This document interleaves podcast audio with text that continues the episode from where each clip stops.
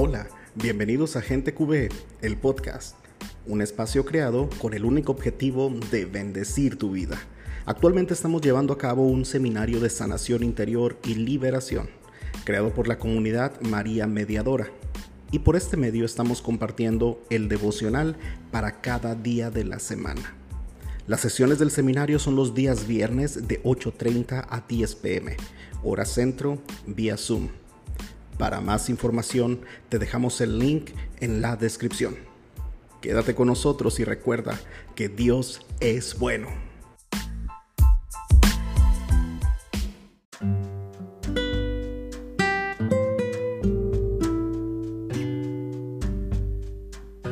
Seminario de Sanación Interior y Liberación. Tomo 6. Recuerdos dolorosos. Día 4. Sanando relaciones afectivas. Lee la siguiente cita bíblica. Proverbios 4, 20, 23. Hijo mío, pon atención a mis palabras. Oye bien mis discursos. Tenlas presentes en el espíritu. Guárdalas en lo más profundo de tu corazón, porque son vida para el que las acoge, son un remedio para el cuerpo. Primero que nada, vigila tu corazón, porque en él está la fuente de la vida. Medita y responde. Protege tu corazón.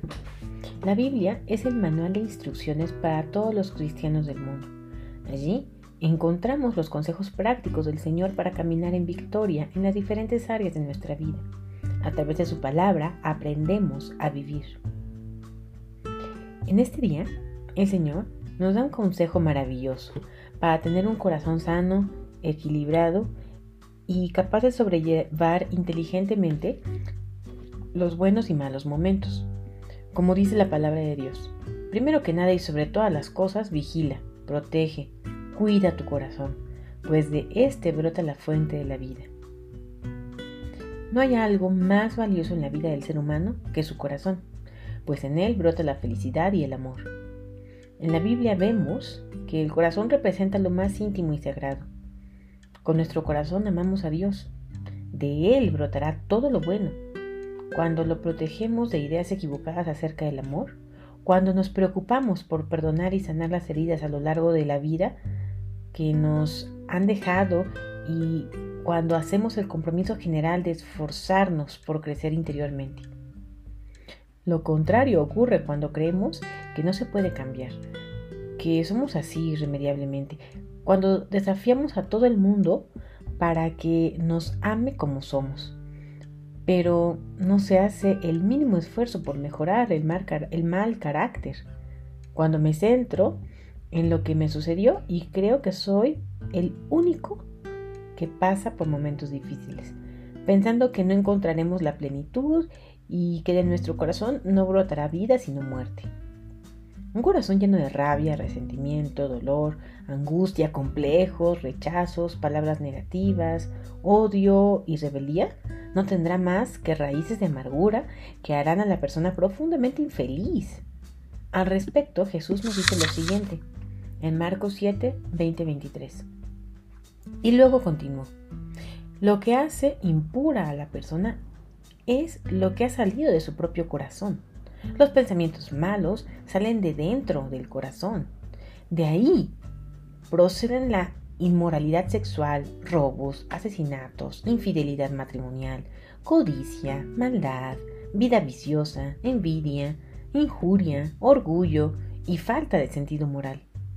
Todas estas maldades salen de dentro y hacen impura a la persona.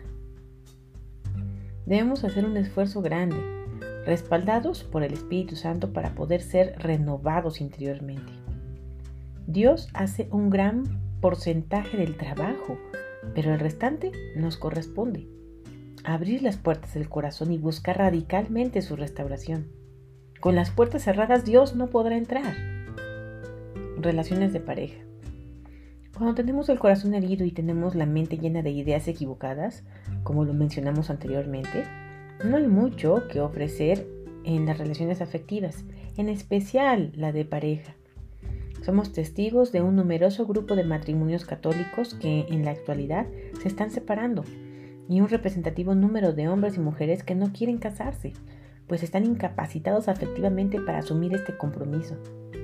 No podemos profundizar ahora en el tema, pero enunciaremos algunas razones por las que fracasan las relaciones de pareja, matrimonio o noviazgo.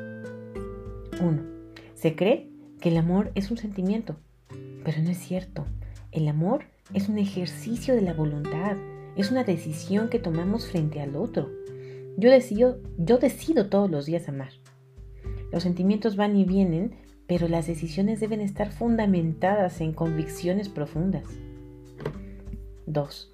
Se cree que el amor es tener relaciones sexuales, pues esta es solo una de las formas como se expresa el amor. Muchos se casan porque se entienden sexualmente y no tienen idea de los demás elementos que conllevan a un matrimonio bien fundamentado. 3. Algunas personas que se casan por no sentirse solos y para tener una compañía, no para amar y compartir su vida en pareja.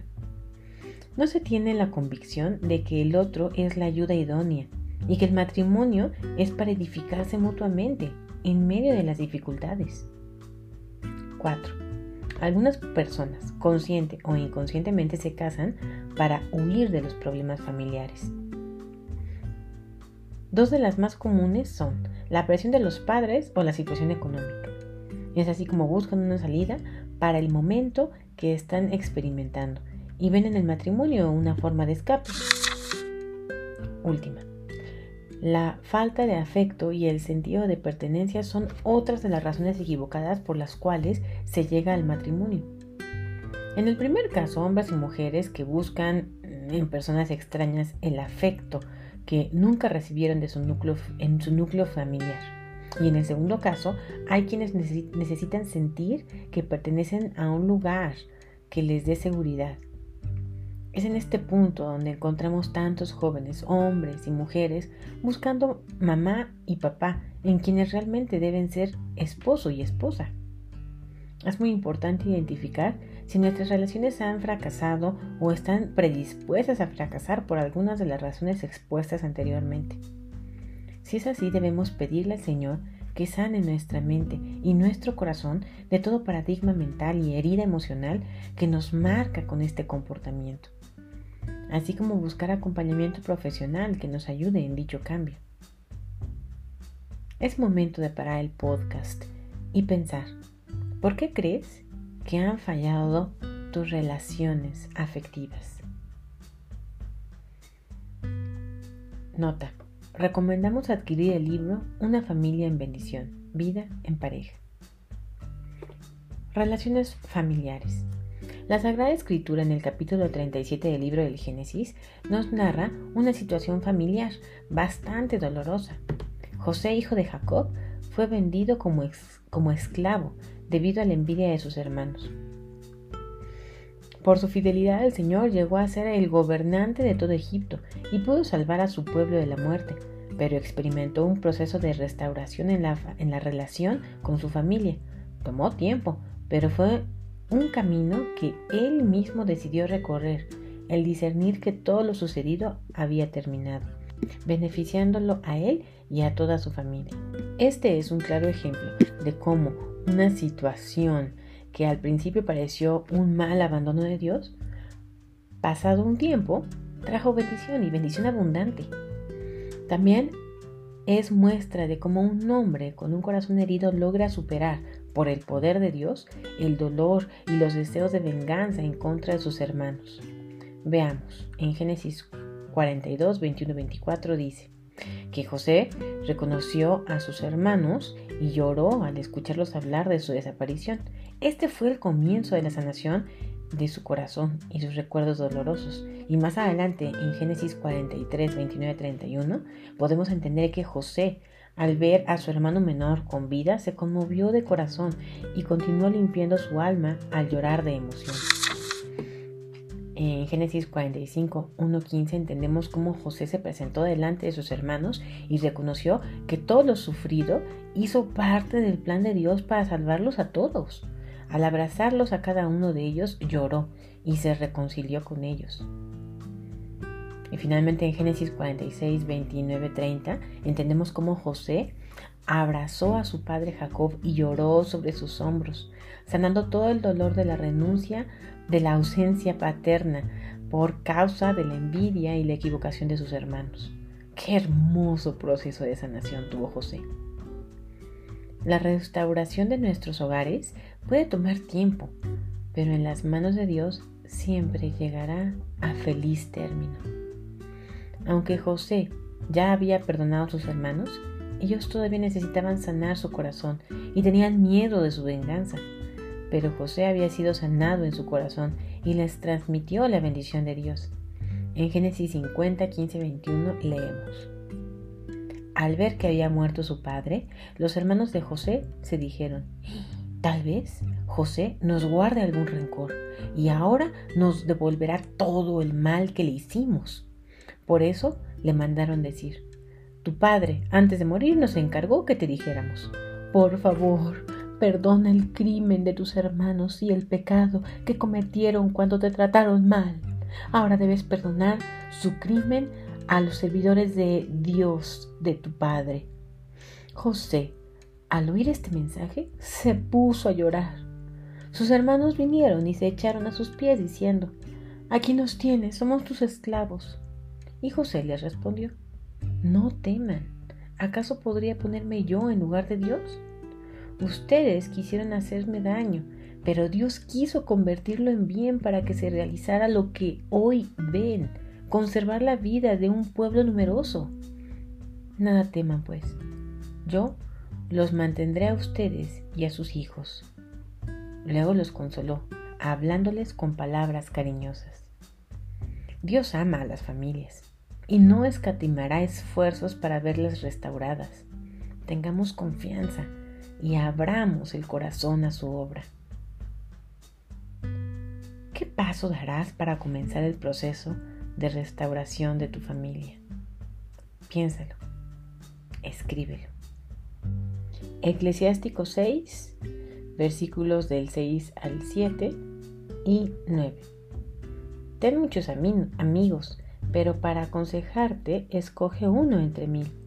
Si has encontrado un nuevo amigo, comienza por ponerlo a prueba. No le otorgues demasiado pronto tu confianza. Hay amigos que se transforman en enemigos y que dan a conocer a todo el mundo su desaveniencia contigo para avergonzarte. La palabra enseña que debemos alejarnos de nuestros enemigos y cuidarnos de nuestros amigos. Pero no podemos dar el título de amigo a cualquier persona. Es importante saber escoger a quienes estarán a nuestro lado. La forma en la que evaluamos si realmente esa experiencia de amistad es de bendición para nosotros es sopesar qué tanto hemos crecido por medio de esta relación, si somos mejores personas o no. Hemos vivido muchos dolores por causa de amigos que han traicionado nuestra confianza, pero también debemos reconocer nuestra responsabilidad al no saber escoger nuestras amistades. ¿Te consideras tú un buen amigo? ¿Por qué? ¿En qué momento crees que traicionaste la confianza de alguien? Aplicación práctica. Como muestra de amor y, si es el caso, de reconciliación, ten un detalle especial, bien sea con tu pareja, con tus padres o con un amigo, a través del cual la otra persona pueda descubrir o redescubrir tus sentimientos hacia ella. Oración. Amado Jesús, tú viniste para que yo tenga plenitud y vida abundante. Si mi corazón no está bien afectivamente, no podré ser feliz. Por eso vengo ante tu altar a entregarte mi corazón herido y, desilusionado por los fracasos afectivos. Te pido que derrames tu sangre preciosa sobre cada herida, cada recuerdo, cada palabra que me haya causado dolor y me haya incapacitado para amar sanamente. La principal fuente de precariedad afectiva en mi corazón es la falta de tu presencia en mi vida. Por eso he buscado el amor en personas y en cosas a través de las cuales he tratado de llenarme. pero lo que he recibido es cada vez más vacío. He descuidado mi corazón, no lo he protegido para que de allí brote la vida. Señor, hoy te entrego mis amigos, mi esposo o mi esposa, mis hijos, mi novio, mi novia, hermanos o familiares con los que haya tenido dificultades. Espíritu Santo, ven a sanarme y a darme una nueva visión para las relaciones en el futuro. Te pido que me ayudes emocionalmente, que me muestres qué debo cambiar para tener mejores relaciones con mis seres queridos. Dame tu corazón para tener tus mismos sentimientos y así pueda amar a los demás como yo mismo me debo amar. Sana mi autoimagen, ayúdame a verme valioso a los ojos de Dios Padre. Amén. María Mediadora, ruega por nosotros. Cita bíblica para memorizar. Jeremías 17, 9, 10. Nada hay tan engañoso y perverso como el corazón humano. ¿Quién es capaz de comprenderlo? Yo, el Señor, que investigo el corazón y conozco a fondo los sentimientos. Repito, Jeremías 17, 9, 10. No hay tan engañoso y perverso como el corazón humano. ¿Quién es capaz de comprenderlo? Yo, el Señor que investigo el corazón y conozco a fondo los sentimientos.